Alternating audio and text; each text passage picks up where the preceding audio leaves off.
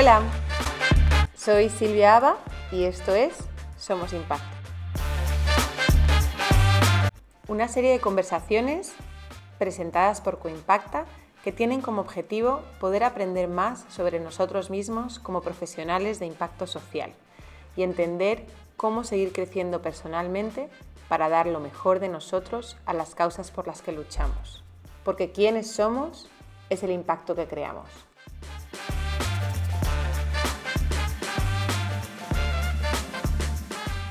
Somos Impacto forma parte de Coimpacta, una plataforma para líderes de organizaciones de impacto social que quieren cultivar su bienestar y desarrollo personal para seguir creando más y mejor impacto. Hoy hablamos con Milly Dierix. Conocí a Milly hace cuatro años en un curso de emprendimiento social en una universidad en Estados Unidos y cuando me contó su historia, la verdad que quedé impactada. Después de ser diagnosticada con lupus erimatoso sistémico agudo terminal, Milly probó diversos métodos y terapias alternativas que le permitieron no solo sobrevivir a la enfermedad, sino llevar una vida normal hoy en día. Su experiencia le llevó a estudiar y formarse en aquellas disciplinas que le habían funcionado. Así, comenzó a trabajar con otras personas, ayudándoles en su camino de sanación física, mental y emocional. Tras años de llevar su propia clínica como emprendedora social y terapeuta, acaba de publicar su libro El método Concio, donde expone el método con el que ha ayudado a sanar a tantas personas. En nuestra conversación, además de su método, hablamos sobre el impacto del estrés en nuestro cuerpo.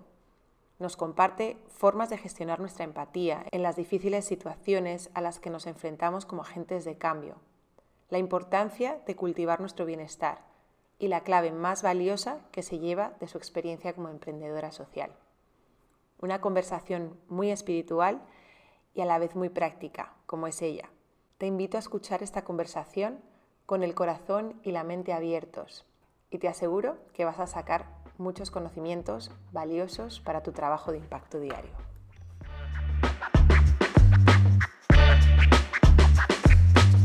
Mili, muchísimas gracias por, estar hoy aquí conmigo. Eh, me hace mucha ilusión esta conversación desde, desde que nos conocemos desde hace varios años. Eh, he seguido tu trayectoria, he aprendido muchísimo de ti y, y bueno, y, súper orgullosa de todo lo que, lo, que, lo que has logrado y lo que sigues logrando. Y bueno, pues hoy quiero grabar esta conversación para poder compartir esas, esas enseñanzas con, con otros, ¿no? porque creo que es muy importante eh, traes mensajes muy, muy relevantes para, para, para, nosotros como agentes de cambio, como personas que, que, trabajamos para, para cambiar las cosas. ¿no? Entonces, bienvenida y muchísimas gracias. Muchas gracias a ti por tenerme y en efecto yo he dedicado toda mi vida al cambio primero al cambio personal, el mío, porque ahorita que me preguntabas de mi historia, no sé si te acuerdas que te platiqué cuando nos conocimos que yo tuve una enfermedad muy fuerte que se llama lupus eritematoso sistémico y es tu sistema inmune que ataca tu cuerpo y contra tu propio cuerpo pues no hay defensas. Entonces sí estuve muy enferma, sí me dieron, me diagnosticaron que tenía como dos días de vida y yo tuve que buscar alternativas para sanarme a mí. Entonces siempre empecé conmigo para sanarme a mí. Afortunadamente logré muchísimas técnicas que funcionan maravillosamente bien y he logrado un equilibrio y un balance. Hoy por hoy vivo una vida normal, sin medicamentos, pero es un camino complicado porque obviamente hay muchísimos componentes. Está el componente físico, pero también está el componente emocional y está el componente mental. Y también hay un componente allá afuera de, todo lo, lo que nos llega de afuera. Justamente de ahí me puse a estudiar porque dije, así, así no se puede vivir. Definitivamente esto tiene que haber otra opción. Entonces me metí a estudiar y a estudiar y a estudiar porque si algo es hoy es muy estudiosa. Entonces todo, todas las terapias que yo iba, que me gustaban, las, me metí a estudiarlas porque decía, esto me va a ser útil a mí. Y de ahí empecé como también a compartirlas con otros. Volvemos a lo mismo. Soy una persona empática, entonces cualquier persona que me contaba un problema decía, tengo una técnica maravillosa que te va a ayudar. Y así empecé como a crear mi consulta. Yo no, mi idea nunca fue ser terapeuta en un principio, sino que más bien yo empecé a compartir esto pues con mi familia, mis amigos, la gente que tenía yo alrededor que veía en un problema y que le quería yo ayudar. Y eso se fue derivando en una, pues en una consulta, en una terapia, tal cual. Y esta terapia ya, hace 23 años que estoy, que empecé como así, como con amigos y familia haciendo esto, y ahora pues ya son 23 años de recorrido. Mira, terapias alternativas conlleva absolutamente todo. Y cuando estaba mal, traté absolutamente todo, desde el chamán en la sierra y la víbora tepocata hasta todo lo demás. Pero realmente las que me funcionaron son mucho las emocionales. Me has hablado alguna vez de la técnica holographic repattering. Cuéntame un poco más sobre ella. Esta técnica la creó una mujer inglesa que es encantadora, se llama Chloe Wordsworth, y funciona con la teoría que he constatado que es perfectamente real, que aquello con lo que tú resuenas es lo que vives. Entonces, si tú estás pensando, por ejemplo, el mundo es una cosa horrible, la vida es un horror, tú vas a encontrar en tu vida eso, porque eso que tú resuenas es lo que tú jalas. Si yo tengo un pensamiento y una manera de ver el mundo, eso es lo que voy a traer a mi vida. Eso con lo que yo resueno es lo que yo vivo. Punto. Entonces, con esa empecé mucho a cambiar justamente ideas negativas, pensamientos limitantes en mí, y muchísimos de ellos eran sociales, porque muchos de estos no los socializan, es la manera que tiene, pues sí, las, nuestras culturas de socializarnos. ¿No? No hagas esto, si haces esto, si haces esto, te vas a tu cuarto, no eres aceptable si te comportas de cierta manera. Es, todo este tipo de mensajes se quedan en la mente inconsciente y nos hacen creer, no soy, yo, a mí no me pueden amar por como yo soy, yo me tengo que comportar de cierta manera para que las personas me puedan amar. Por ejemplo, ese es Típico, no he conocido a una sola persona que no tenga esa creencia negativa, porque simplemente, olvídate de tus papás, en la escuela. Si tú te portabas, siéntate, cállate, si no te portabas bien, te mandaban al rincón, te corrían de la clase, te castigaban. Entonces, esta manera de socializar, pues nos hace tener muchas creencias negativas y esta técnica ayuda justamente a dejar de resonar con esos programas mentales que ya traemos desde la infancia. Quiero como que poner un asterisco en, lo que acabas de comentar, ¿no? Cómo nuestras creencias y cómo nuestros pensamientos nos influyen. En el occidente hemos, no sé en qué momento decidimos que una cosa eran las emociones, otra cosa eran los pensamientos y otra cosa completamente diferente era el cuerpo y que nada tenía nada que ver. Entonces, por ejemplo, pensábamos que tú puedes agotar tu cuerpo y le puedes pedir que haga mil cosas y que eso no va a afectar tu salud, por ejemplo o que un pensamiento negativo no va a tener ninguna influencia en tus emociones y que tus emociones no tienen ninguna influencia en tu cuerpo, siendo que cada pensamiento que pasa por tu cabeza crea una emoción y crea todo toda una cascada de químicos que van al cuerpo. Si yo estoy pensando, no sé, ahorita con la guerra de Ucrania, mañana van a tirar una bomba atómica y me voy a morir, mi cuerpo va a pensar que esto está pasando hoy ahorita. Esperemos que no suceda, toquemos madera, estamos todos trabajando para que no, pero mi cuerpo va a entender que nos están amenazando hoy ahorita y va a producir una cantidad de adrenalina bárbara y yo voy a estar agitada y ansiosa por algo que no está sucediendo hoy, que no está pasando. Entonces tenemos una cantidad de temas mentales que, que digo, es una gran capacidad humana la imaginación y el poder ver el futuro, porque nos ayuda a prepararnos, pero nuestro cuerpo no entiende que no está pasando. Si para, para mi cerebro está pasando, para mi cuerpo está pasando. Y todos los químicos que van relacionados con eso, los estoy produciendo. Mi cuerpo está agotado de querer defenderse de algo que puede o puede no pasar. ¿Y cuántas veces en la vida hacemos esto? Cuando estamos estresados, por ejemplo, no necesariamente nos está pasando nada, sino que estamos pensando, si no termino mi proyecto, mi jefe, entonces sí, o si no hago suficiente dinero, entonces la sociedad no me va a aceptar. Y nos estresamos por temas que no son reales y que nuestro cuerpo está sufriendo las consecuencias. Y luego nos preguntamos por qué tuvo un infarto, por qué se le descompuso el riñón, por qué, por qué su cuerpo la está atacando, porque tiene un tema autoinmune todo, todo, todo, todo es, pues somos uno, pues qué raro, es como decir, este dedo está solo en la vida y todos los demás no tienen nada que ver. No, pues es parte de una mano y la mano es parte de mi cuerpo y, y toda soy yo. Entonces, sí, no sé en qué momento, yo me imagino que con el método científico que como que trata de poner cada cosa en su lugar. Y la medicina actúa mucho así. Si tú te fijas, la medicina no trata a Silvia, no trata a Mili, trata gripa o trata COVID o trata cáncer. No te trata a ti como persona. Y como dices, Oriente sí tiene esta visión más holística de la persona. Es más, aquí, en, de este lado del mundo, suena hasta esotérico hablar de algo holístico. Holístico quiere decir completo. Y, claro que estamos completos, pues ni modo que no, ni modo que el riñón funcione solo sin el hígado, o sin el páncreas, o sin el estómago, o sin la mente, o sin los ojos. Claro que todos funcionamos como un sistema con diferentes partes.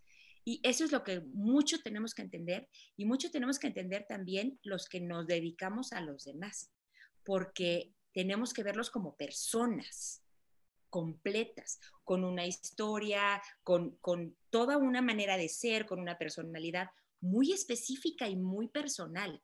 No son un problema, porque también lo he visto, inclusive con gente que se dedica a esto, que dice, yo me dedico a las personas que, dos puntos, lo que sea, eh, los niños que sin familia en algún lugar del mundo, ¿no? Los niños huérfanos.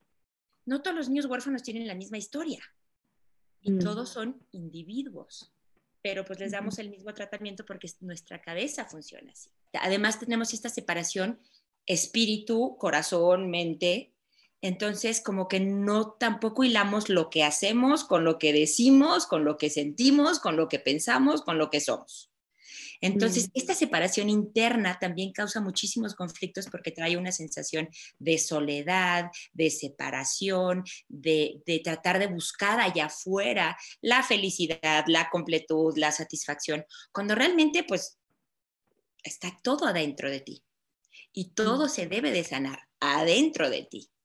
A mí me gustaría en el, nuevo método que cree, que ya no, ya no te dije, pero es un método de conciencia como de obtener esta conciencia de que todos somos igual de importantes y todos estamos en esto juntos y tenemos que trabajar como equipo y como crear esa conciencia empática entre nosotros y la conexión entre los seres humanos. Porque justamente pues me di cuenta de este problema, ¿verdad? Que nos han compartimentalizado, no nada más en nuestro cuerpo, sino en nuestras actividades, en nuestro lugar del mundo, en nuestra, no sé, creencia, religión, cultura, tono de piel, como que hay todos estos compartimentos que nos dividen cuando realmente pues todos somos humanos e individuos.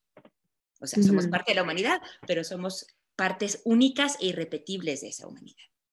Eh, acabas de, publicar un libro eh, que creo que estará dentro de poco ya disponible en español, eh, que se llama Concio y hablas precisamente de esto, ¿no? De la técnica que has estado desarrollando durante todos estos años con tus pacientes. Bueno, primero lo desarrollaste contigo, luego con, con tus pacientes. Lo que me di cuenta con toda esta práctica y con, con la clínica que mencionas, ahí también fue como un lugar de, de aprendizaje profundísimo. Me di cuenta que al final del día todo esto, la energía, la resonancia, la sanación, todo lo que estábamos haciendo era expandir la conciencia. Porque tú, imagínate que tú tienes un alfiler en el pie y vas caminando. Duele y no puedes realmente caminar bien porque duele. Entonces, cada paso que das vas, au, au, au. No puedes pensar en nada más. Si yo quito ese alfiler y ya no duele caminar, puedes voltear y ver un poquito más amplio. Ese es el cambio de mm. conciencia, es ver un poquito más allá. Entonces lo hice en círculos, mira, aquí está, esta es la portada del libro, y si te fijas el logo lo hice en círculos concéntricos. Entonces, el primer nivel de conciencia, este chiquitino, es pues estas personas que somos. O sea, es esta Silvia que tiene estos problemas, que se amaneció de mal humor porque le duele la cabeza, esta personita. Pero hay un segundo nivel de conciencia y de estos dos primeros trata el primer libro, porque los otros ya son más útiles, ya son como para buscadores espirituales. Pero este es como el cambio en que estamos viendo, y sí lo estoy viendo suceder, ¿eh? que es a la conciencia empática, que es justamente de la que estamos hablando en ese nivel de conciencia yo ya te veo a ti como una persona igual de importante que yo. Ya no te veo como un rival, ya no te veo como un enemigo, ya no te veo como alguien que me va a quitar lo que yo tengo, sino que te veo como una persona igual a mí, igual de importante que yo, y ya no pienso en mí misma como yo mío para mí, yo quiero, ah, que es el primer nivel de conciencia, sino es nosotros, para nosotros, y es nuestro. Y esto es justamente el nivel de conciencia en el que estamos todas las personas en servicio. Ya tenemos mucho más desarrollado ese sentido. el sentido empático, el sentido del corazón. Ya lo desarrollamos más, no sé si por biología o por ya evolución o como le quieras llamar, pero ya tenemos esa parte bien desarrollada. Lo único que nos falta es como darle el crédito, hacer como esa conexión y decir, pues sí, yo, yo ya estoy conectado aquí y no tratar de jugar en la cancha de los racionales que siguen como muy, muy en la acción, es, que es como otro centro energético que no nos corresponde. Entonces, sí se me hace bien importante que todos los que estamos en esto sepamos que ese superpoder de conexión al corazón ya lo tenemos. Ya lo mm. tenemos, es cuestión de darle su lugar en nuestra vida y como seguir nuestro propio pues nuestro propio radar, nuestro propio eje, porque ya lo traemos, ya todas las personas que están en servicio ya lo tienen. ¿Cuáles son entonces, Mili, esos cuatro niveles de conciencia de los que hablas en tu libro? Primero es el egoico, yo, mío, para mí. Gran resumen. El segundo es el empático, nosotros, nuestro para nosotros. Y yo estoy conectada contigo. Y yo me conecto desde el corazón y siento lo que tú sientes. O sea, yo me puedo relacionar con el ucraniano que está perdiendo su casa, que está corriendo por su vida y puedo sentirlo desde el corazón y decirle, ven, yo te doy la bienvenida. Segundo nivel. En el tercer nivel ya nos damos cuenta que no nada más somos todos, sino que somos uno y que todo lo que yo te hago a ti me lo estoy haciendo a mí porque realmente todos somos uno. Pero no nada más todos los seres humanos. Todos todo lo que es, o sea, la mariposa también es uno conmigo, el pasto también es uno conmigo, el cielo, la estrella, el otro planeta. Es la misma energía que crea todo. Entonces, siendo la misma energía que crea todo, pues es una energía, pues entonces somos uno. Pero yo descubrí, digo, otras gentes lo han hecho, no creas que soy única, pero, pero hay un cuarto nivel de conciencia en donde ya te das cuenta que tú eres la fuente misma. Y muchísimas religiones y muchísimos caminos espirituales terminan como en esta unificación. Ya cuando ya eres uno con todo, ya estás iluminado, ya llegaste. Pero yo tuve una experiencia que como que me caí tras bambalinas del teatro, porque es esta, este, pues fue una experiencia de caer. Hay un lugar en donde es la fuente misma a que sea nada, pero antes de que sea inclusive luz, inclusive uno, uno ya es, ya es algo. Entonces, lo primero que hace este vacío, que es conciencia pura, o sea, al caerte tras bambalinas y llegar ahí, te das cuenta que es conciencia pura. No hay nada más que conciencia pura y intención pura. Y esa es la que crea la unidad, la luz, el, todo, lo, todo lo que vemos. Sí, obviamente ha habido gente que llega ahí, pero es difícil de describir, es difícil de nombrar, es como, y no hay métodos probados para llegar ahí. Así como los caminos espirituales, la meditación, la contemplación, te llevan a la unidad, este caer tras bambalinas, este darte cuenta de la realidad absoluta que es nada, es como una experiencia espontánea que le pasa a algunas personas. Yo creo que tener los primeros tres niveles ya logrados y ya sanados te prepara para llegar ahí. Porque te digo que lo que me di cuenta en la clínica y en todo esto es que al ir sanando, al irte quitando los alfileres que te van doliendo de todos los otros niveles, vas ampliando tu conciencia, porque lo que realmente somos, somos esa conciencia, somos ese luz, ese ser maravilloso, espiritual, súper expandido. Eso es lo que realmente somos. Lo que pasa es que se nos olvidó. Y con el día a día y los pequeños problemas del día a día, se nos olvida que eso es lo que somos. Pero al irlos quitando, tu conciencia automáticamente se va expandiendo y vas viendo por eso te puedes conectar con el otro, puedes ver la belleza de todo, puedes realmente estar con el otro porque ya no tienes tú tu propio dolor.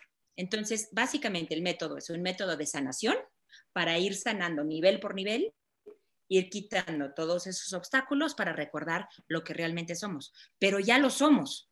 O sea, el método no parte de que tú estás rota y estás mal y hay que curarte, sino que hay que quitarte como esos alfileritos que fuiste mm. coleccionando en la vida para que recuerdes que ya eres todo, ya eres perfecta, ya eres maravillosa, ya eres todo eso que querías ser. En ningún momento estuviste separada ni dividida, eres la fuente misma. Este proceso de sanación eh, se puede hacer solo. Hicimos ejercicios que se pueden hacer solos, o sea, como que tomé todas las técnicas que conozco y las, las modifiqué de manera que tú lo puedas hacer solo en casa. Entonces, obviamente solamente puse las que puedes hacer tú solo en casa, porque si no, de nada sirve que te compres el libro para que te diga, pero me tienes que venir a ver. O sea, todo esto está para llevar de la mano por los más comunes problemas que se enfrentan las personas. Y es, empiezo por el cuerpo físico, porque yo empecé conmigo por el cuerpo físico, ¿no? Por la salud, por la enfermedad, por qué le está pasando a mi cuerpo, que es lo más tangible. Volvemos a lo tangible. ¿Qué alfileres tiene este cuerpito que duelen? Entonces, primero hay que sanar eso y después las emociones que lo causaron y después los pensamientos que causaron las emociones, después las creencias socializadas que causaron los pensamientos, que causaron las emociones, que causaron los... O sea, vamos como, como quitando las capas desde lo más sólido y práctico que es el cuerpo hasta pues ya en este libro hasta las relaciones, la sociedad, los traumas colectivos, como las capas más abiertas de la, como unas cebollitas de cuenta, imagínate así las capitas de la cebollita, como las últimas capas de la cebolla. Pero es para llevarte de la mano, el chiste es que lo puedas hacer tú sola. Obviamente hay temas que sí vas a necesitar ayuda. Hay temas muy fuertes, hay duelos muy fuertes, hay temas de abuso que son muy fuertes y que sí es preferible estar, y lo menciono en el libro, hay cuando trato, por ejemplo, de abuso sexual, sigo, por favor, por favor, te ruego que busques a un terapeuta o alguien de tu confianza, porque entrarle a eso, realmente ponerte vulnerable y revivir eso para poderlo sanar, pues es muy fuerte. Y sí, sí, estoy convencida que estamos en esto juntos y que sí nos necesitamos los unos a los otros. Todos estamos en esto juntos. Entonces, sí hay temas que sí me gustaría que las personas buscaran algún tipo de ayuda y es la que te, la que te guste. O sea, no hay una, mm. yo, o sea, no te digo tienes que ir a fuerzas con un alguien que haga resonance repatterning. A mí me funcionó, pero si a ti te gusta la psicología, por supuesto que funciona. Si a ti te gusta la técnica gestalt dentro de la psicología, por favor. O sea, hay mm. miles de caminos para llegar al mismo lugar. Yo los que pongo aquí son los que a mí me funcionaron. Pues, son, ahora sí que son porque, por los que yo puedo decir, a mí sí me sirvió. Me parece fundamental eh, este tema, sobre todo para, para nosotros como agentes de cambio, entender, eh, como hablabas antes, me estaba imaginando la personita con un montón de alfileritos y quitándolos, ¿no? Porque eh, como que a veces no sabemos que, que, que, tenemos esas dolencias porque estamos tan metidos en el día a día y automatizados que, no nos damos el espacio para, para parar y, y, y decir, ah, me duele aquí, y esto que me duele aquí, puedo hacer algo al respecto. Y, nosotros que trabajamos sirviendo o, una causa o, a los demás, algo que, vengo cultivando mucho últimamente es que, nosotros no podemos servir de la mejor manera si nosotros primero no estamos bien.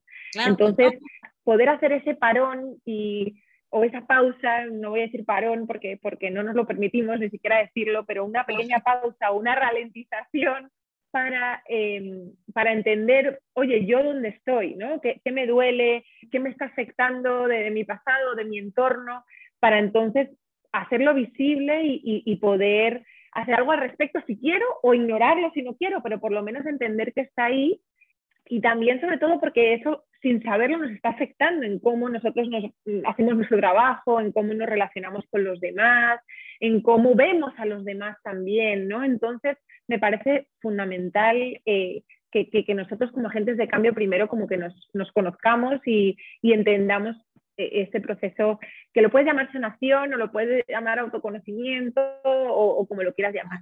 Eso por un lado. Y por otro lado también, porque cuando sirves a los demás también tienes que entender un poco de dónde pueden venir esas, esos problemas, esas dolencias que estás intentando cambiar. Porque hay muchas veces que estamos intentando cambiar algo y en realidad nos estamos yendo por la parte de, de, la consecuencia y no tanto por, de la causa. Entonces, e, el poder reconocerlo en nosotros mismos o en, eh, también nos ayuda a poder reconocerlo en los demás y empezar a trabajar también enfocándonos en las causas, en las raíces y, no tanto en las consecuencias que hay veces que, que hay organizaciones o hay proyectos que están muy centrados en, en, las consecuencias, que muchas veces es necesario porque, porque, porque necesitamos resolver rápido, pero si realmente queremos cortar el problema de raíz, eh, pues tenemos que ir a las causas. ¿no? Entonces, por eso me parece súper interesante como que este, este método, esta visión de, de poder eh, autorreconocernos, tanto por nosotros como quienes somos, como por el trabajo que estamos haciendo. Es el mismísimo camino que seguí yo. Eso de ir primero por el síntoma, o sea, las personas no tienen agua, hay que resolverles el tema del agua hoy, ahorita. Es lo mismo que resolver una enfermedad física o una dolencia física, es este síntoma hay que resolverlo de volada. Y después podemos ir a la causa, la causa de por qué esa carencia o por qué hay o por qué se acabaron su agua o educar acerca de la refostera. Todos, todos los problemas de, raíz vienen después porque la emergencia, digamos, lo que está doliendo el alfiler ahorita es esa cuestión física, es no tengo agua, es no tengo comida, es necesitan cobijas, necesitan un techo porque viene el invierno. Todas estas cosas sí hay que resolverlas primero, igual que hay que resolver primero el cuerpo. ¿Puedes pensar en algo más cuando tienes gripa, por ejemplo? No puedes pensar en nada más. Es como, ay, au, au, achu. No, no puedes pensar en nada.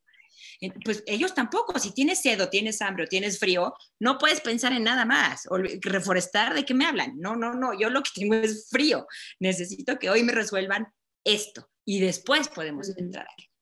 Entonces, sí es bien importante como ir uno entendiendo que hay un proceso y que sí hay cosas que son físicas inmediatas que tenemos que tratar, pero que no, con eso no es suficiente. O sea, el darle la cobija hoy no es suficiente porque hay un tema de raíz y hay una causa y hay que resolver la causa, que es exactamente el mismo camino que seguimos aquí.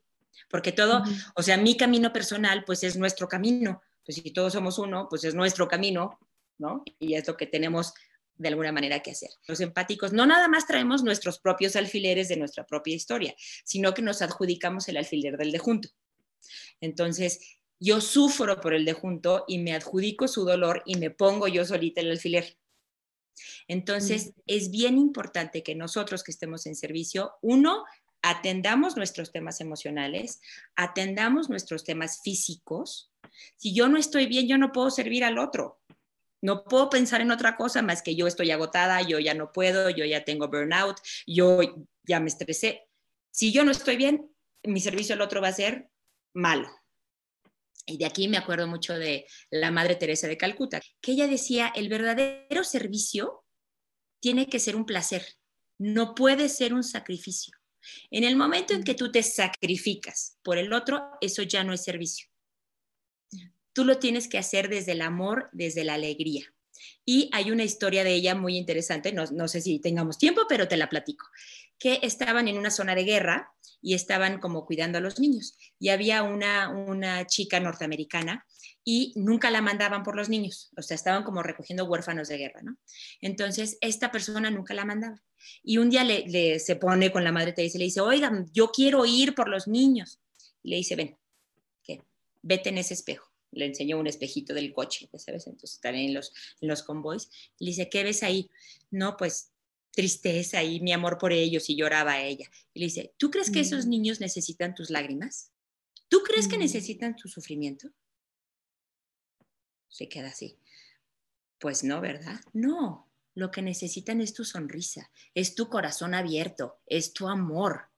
Y tú así no puedes ir por nadie a una zona de guerra, porque solamente le estás recordando su propio dolor y se lo estás mm. recrudeciendo. Entonces, esa, esa, esa historia me parece encantadora porque ahí está. Si yo estoy mal y yo estoy sufriendo y tu dolor me está recordando mi dolor y tu alfiler me está haciendo así en mi alfiler, ¿qué clase de servicio te estoy dando? Otra analogía que me gusta mucho que es si ves a alguien ahogándose y tú te tiras del barco al mar, pues se van a ahogar los dos. Si tú te quedas en el barco, o sea, yo estoy bien, yo estoy seca, yo estoy perfecta y te tiro una cuerda, tengo posibilidades de sacarte. Pero si yo me tiro al mar contigo, nos ahogamos los dos. O sea, si yo me rollo en tu dolor, entonces por eso es bien importante que nosotros estemos bien y que nosotros atendamos nuestro dolor. Hay tres pasos para los empáticos importantísimos. El primero es observo, no absorbo. O sea, puedo verte a ti que tienes un problema, puedo entender qué hacer para resolverlo, pero no me lo voy a comer. Yo no voy a agarrar tu alfiler y me lo voy a poner a mí. Observo, no absorbo, no voy a tomar tu dolor y me lo voy a adjudicar a mí, porque ahí nos hagamos los dos. La otra es disierno qué es mío y qué no es mío. Y ahí es bien importante saber qué sí es mío, o sea, cuáles alfileres sí tengo yo, que es justamente el autoconocimiento del que hablabas. Si yo sé que yo tuve una infancia difícil y yo tuve un, no sé, un papá abusador, ese dolor sí es mío, pero tu dolor del hambre no es mío. Ese es tuyo, te puedo ayudar a resolverlo, pero no me voy a involucrar en él, porque es tuyo. O sea, yo tengo que, que poder hacer esta definición de qué sí es mío y qué no es mío, y yo lidiar con lo mío y ayudarte con lo tuyo. Que ahí también es donde es importante haber reconocido primero qué es mío, que muchas veces llevamos ciertos traumas o ciertas dolencias nuestras emocionales que no hemos reconocido y, que proyectamos sin saberlo. Que proyectamos y que, y que, nos vemos en el otro y entonces es tirarte del, de la lancha al mar y ahogarte con el otro, porque entonces me meto en tu historia y voy y te digo, sí que mal la estás pasando. Que pues sí, sí la está pasando mal, pero no, no, no le ayuda a él ni me ayuda a mí ahogarme con él. Entonces, si yo tengo bien reconocido qué es mío y qué no es mío, puedo hacer esa distinción y te puedo ayudar desde, desde el barco, desde, desde el yo estar bien. ¿Ok? Segundo. Y el tercero es mucho evitar lo que no nos toca. Entonces, por ejemplo, eh, me acuerdo de una persona que venía que me llegó así con, con todo mal, o sea, hecha puré, justamente empática. Ella trabajaba de día rescatando animales y en la tarde se iba a los hospitales con, con las personas terminales. Y en la noche se iba a grupos de rezo por los problemas del mundo. Nunca se daba ese espacio en donde ya, ya trabajé, ahora me toca a mí.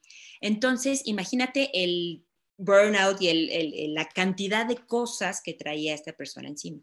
Entonces, sí nos tenemos que dar como esos espacios de decir, si mi trinchera, si lo que yo quiero luchar es con los animalitos que voy a recoger de la calle, esa es mi trinchera y no tratar de resolver todos los problemas del mundo que uno no vamos a poder y dos nos van a quemar porque no podemos con tanto, definitivamente. Mm. Y ahí también es, es esta parte de autocuidado bien importante de decir, ayudo hasta aquí y después me toca a mí.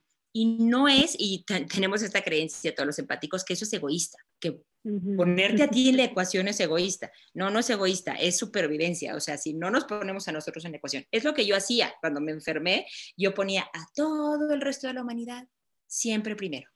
Y yo, pues, si algún día llegaba a la ecuación, era ya, o sea, como de, de al final, porque había lugar y espacio. Pero nunca me puse a mí primero. Y claro que me enfermé, casi me muero entonces, eso nos pasa mucho y nos enfermamos a nosotros mismos y pues entonces, ¿qué clase de ayuda vamos a dar? Sí tenemos que tener ese espacio y sí tenemos que elegir muy claramente desde dónde, y ahí volvemos al propósito y a quién soy yo, desde dónde yo voy a ayudar al mundo. Elige tu trinchera y hazlo muy bien ahí. No trates de resolver todos los problemas del mundo. Dime que una persona puede resolver todos los problemas del mundo.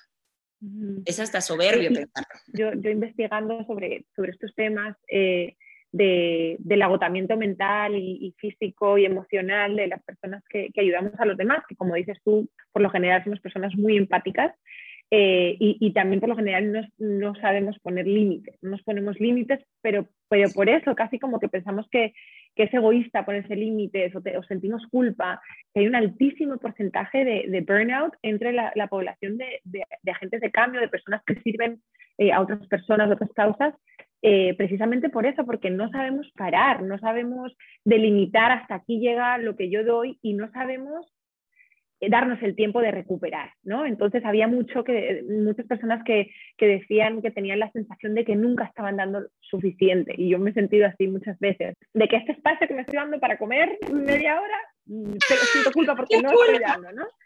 ¿Y cuántas eh, veces no te lo das? ¿Cuántas veces pasas el día sin comer?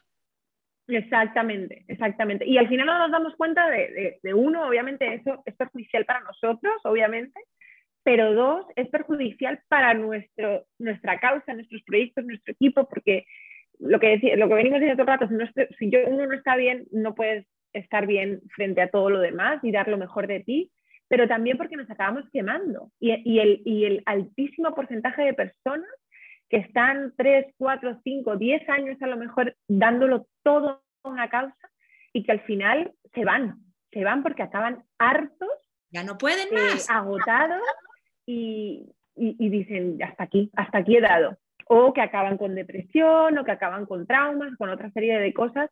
Entonces, eso tampoco ayuda a nuestra causa, ¿no? Si abandonamos el barco antes de, haber ayudado a resolver eso que, nos hemos propuesto, no ayuda a nuestra causa, ¿no? Entonces, tanto por un tema personal de necesitamos estar bien porque, porque, porque sí, porque es nuestro bienestar, pero también por nuestra causa es necesario darnos esos espacios de bienestar. Exacto, y de, y de encargarte de ti mismo y de darle a tu mm. cuerpito, también pobre cuerpito, así como empatizas con el de junto, también empatiza con tu pobre estomaguito que tiene hambre y con tu pobre riñoncito que no le has dado nada de beber y con tus pobres piernas que ya van, ya vienen, suben, bajan, estás todo el día caminando. Ni siquiera le di a mi cuerpo lo que necesita para funcionar. ¿Cómo voy a lograr esa ayuda? Pero según yo, logré muchísima ayuda, pero me enfermé a mí en el, en el intento. Entonces, como, como dices, ok, lograste un día de ayuda o un año de ayuda o cinco años de ayuda y luego, luego acabé con enfermedades físicas derivadas de toda esa falta de cuidado y me llevó a dónde? Y mentales. Mentales, emocionales, sí, de todo tipo. Y me llevó a dónde? Pues claro que me llevó al burnout y claro que me llevó al estar arte y claro que me llevó a no terminar y, no, y tampoco tiene caso porque tampoco salvaste a tantas personas. O sea, aquí entra también un poco, tengo limitaciones, soy una personita, yo soy una. Juntos podemos hacer más cosas y aquí es bien, bien padre saber que tenemos equipos, o sea, hacer estas redes de equipos de apoyo en donde ya no soy yo sola, somos muchos. Recordar, o sea, como mucho estar conectados con nuestro propósito y el amor por lo que lo hacemos, pero también con el amor propio. O sea, sí, sí es mucho amor el servicio, pero si yo no empiezo por el amor propio, ¿qué le estoy dando a la otra persona? Si yo llego a tu casa y no cociné bien el pastel porque no me di el tiempo de hacerlo bien y te voy a llegar con un pastel medio crudo, pues no te estoy dando lo mejor de mí. O sea, yo estoy cansada, yo estoy mal, yo estoy de malas, yo a mí me duele, yo te estoy dando un pastel crudo. Entonces, si yo me tomo el tiempo de hacer bien ese pastel, de que ese pastel sea lo mejor y yo te lo llevo, pues tú lo puedes disfrutar si yo estoy bien y yo me entrego a ti en toda mi plenitud y hasta donde puedo, si lo que puedo, pues es esto, es esto. Y luego si no tienes ese, ese espacio para ti de, autocompasión y de autoamor, como decirlo de alguna manera, eh, también cuando lo veas en otra persona, no lo vas a reconocer como tal y de repente en alguien de tu equipo eh, eh, y, no, y, no, vas a generar esos espacios o este, o este ejemplo para que los demás también lo hagan, ¿no? Porque es más, probablemente ayudando, pero... que lo hagan igual que tú. O sea, porque si, tú trabajas con alguien y esa persona nunca duerme, llega a las 6 de la mañana y se va a las 12 de la noche, pues tú sientes que tienes que hacer lo mismo. O sea, estamos ayudando, pero, pero el primero que se puede ayudar es uno mismo, ¿no? Primero es el autoamor y luego ya el amor de los demás. Entonces, eh, si, nosotros no reconocemos eso con nosotros mismos, no lo vamos a poder reconocer con nuestros equipos ni con las personas a las que estemos sirviendo. Entonces, nos estás diciendo los tips de, eh, para personas empáticas, no morir en el intento. Primero que, has dicho es observa, no absorba. lo segundo es aprender a discernir qué es mío y qué no. Sí, el tercero es no tratar de salvar a todo el mundo. O sea, no puedo ser la Madre Teresa de día y, recoger moribundos, pero además después recoger a los perros, pero además después ir a la hambruna, pero además después no se puede. Entonces, elegir como tu, tu foco de atención y dedicarte a eso. Y dar lo mejor de ti en eso que para ti realmente resuena y para ti realmente está conectado como con tu propósito, con tu corazón, con tu amor. Me encanta, muchísimas gracias, Mili. Creo que es súper súper práctico eh, y, y, muy útil para los empáticos como, como los, pues como los que trabajamos para otros. Si algo les puedo decir a los empáticos es háganlo desde el corazón gócenlo. Si no están en el gozo y en la alegría y en el autoamor, ¿qué es lo que realmente están dando? Como la chica, ¿no? Están dando su, su compasión malentendida, este, ay, pobrecito de ti, estoy sufriendo mm. contigo, en vez de este amor. Sí. Y luego también el, el, verlo así como desde pobrecito de ti, eh, cambia un poco los roles, ¿no? Como que hay, en vez de ser iguales, es un poco como que, ah, yo te estoy ayudando a ti, pobrecito tú que necesitas mi ayuda. Eso es mucho más mi ego que quiere sentirse muy altruista y muy lindo y dice, ay, pobrecito de ti, te voy a dar, así como las obras de la mesa, ay, pobrecita persona. Ese es desde el ego totalmente. Cuando se hace desde el corazón es como la Madre Teresa, es desde el gozo, desde la alegría y desde esto es lo que a mí realmente me llena de placer, de alegría y de felicidad hacer esto. Por eso es bien importante elegir la trinchera, elegir desde dónde yo voy a hacer. Afortunadamente habemos personas muy diferentes y habemos personas que nos gustan diferentes cosas. Qué padre que habemos de todo, porque sí hay muchas trincheras, sí hay muchos lugares en donde ayudar, pero todos lo tenemos que hacer desde el corazón, desde el gozo, desde lo que a mí me llena. Hablando del ego, el primer nivel que tú, que tú defines es el egoico y el siguiente nivel es el empático. Entonces, por lo general estamos diciendo que las personas que trabajamos eh, para los demás estamos en el nivel empático. Y mi pregunta fue, cuando estás en un nivel no puedes estar en el otro, o sea, porque yo siento que obviamente, como acabas de decir, podemos estar en el nivel empático, pero también tener muchas cosas del nivel egoico. Todavía hay alfileres allá atrás. Exacto todos los niveles, yo no me peleo con ningún nivel. Hay muchas personas que dicen el ego es malo, hay que deshacerse del ego. No, el ego es importantísimo. Si no fuera por el ego no podríamos navegar en el mundo y no podríamos jamás poner un límite. Entonces lo estaríamos todos, pues, muertos ya. De hecho, yo ya estaría muerta si yo nunca hubiera retomado mi ego y mi amor propio y mi, mi bienestar. Entonces, el ego es bien importante, nada más que hay que tenerlo sano. O sea, no moverme desde el dolor, no moverme desde la culpa, no moverme desde todas estas ideas negativas, pensamientos limitantes, emociones turbulentas, sino moverme desde un ego sano que sabe que lo que le gusta, por eso es bien importante que lo que le gusta y la llena de felicidad y armonía es hacer esto. Ese es un ego sano, un ego que se ama a sí mismo incondicionalmente, que acepta su historia tal cual fue, o sea, ya, y ahí ya es un ego sanado, ¿eh? Yo soy así, soy esta persona, me amo incondicionalmente, mi historia es lo que es. Ya perdoné a todos los involucrados porque todos me dieron una gran lección de vida, haya sido lo que haya sido. O sea, ya llegar a ese nivel es, haya sido lo que haya sido, los puedo perdonar desde el corazón y puedo ir a hacer lo que a mí, mi corazón, mi alma, mi propósito me está indicando y puedo ir desde el corazón. Ese es, el, ese es un ego sano. El ego no sano es el que está desde la culpa, desde el dolor, desde... Y siempre, a ver, nadie está al 100% curado. Quizá los seres muy iluminados, yo claramente todavía no estoy ahí, la mayoría de nosotros no estamos ahí y siempre va a haber cosas que nos vuelvan a llamar algún dolor del pasado.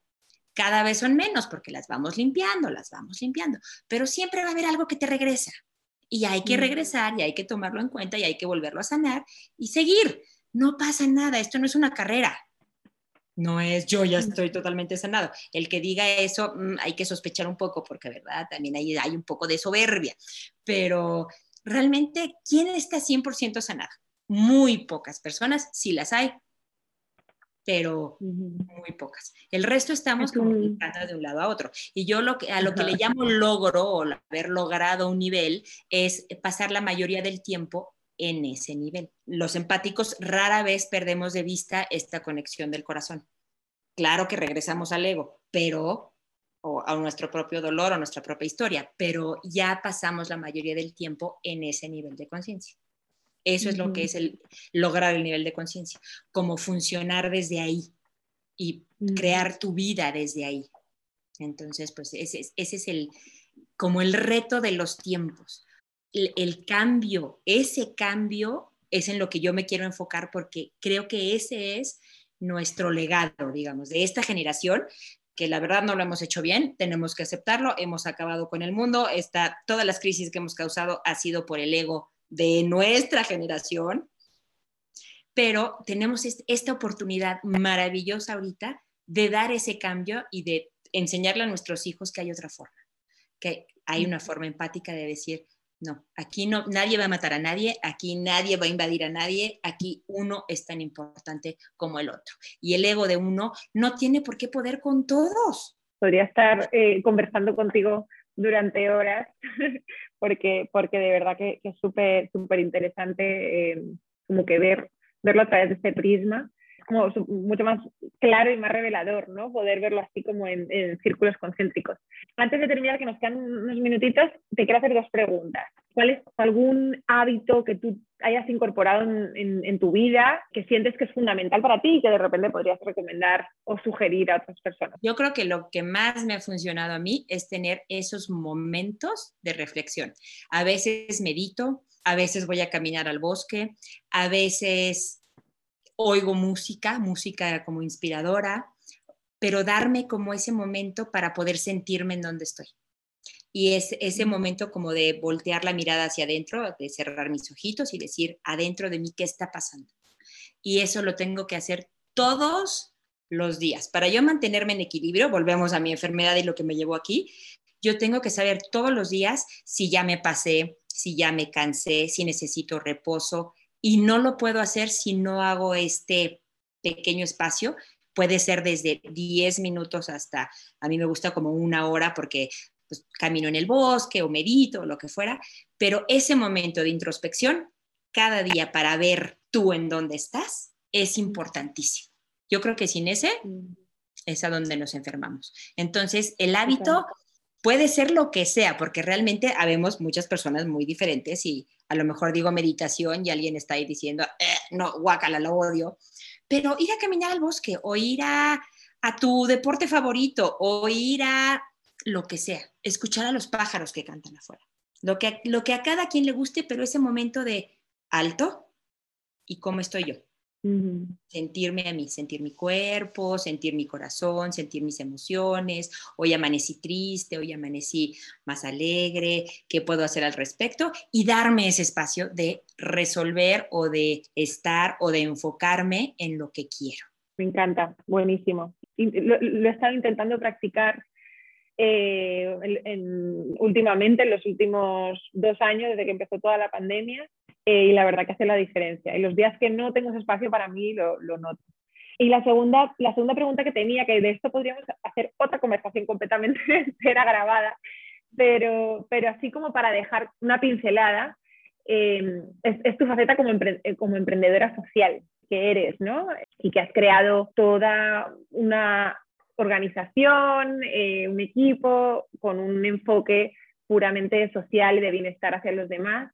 Y, y, para, para, aquellos que nos están escuchando que también o son emprendedores sociales o lideran una organización o un equipo que tiene también un objetivo de impacto social, pues saber alguna cosa así que digas, esto me habría encantado, me habría servido de mucho saberlo o hacerlo o pensarlo cuando inicié o en, o en, mi trayectoria como emprendedora social, así algún mensaje o, o, consejo que, que puedas dejar. Pues mira, yo creo que lo que más nos hizo falta en la clínica, cuando hubo la clínica, era esta visión del dinero.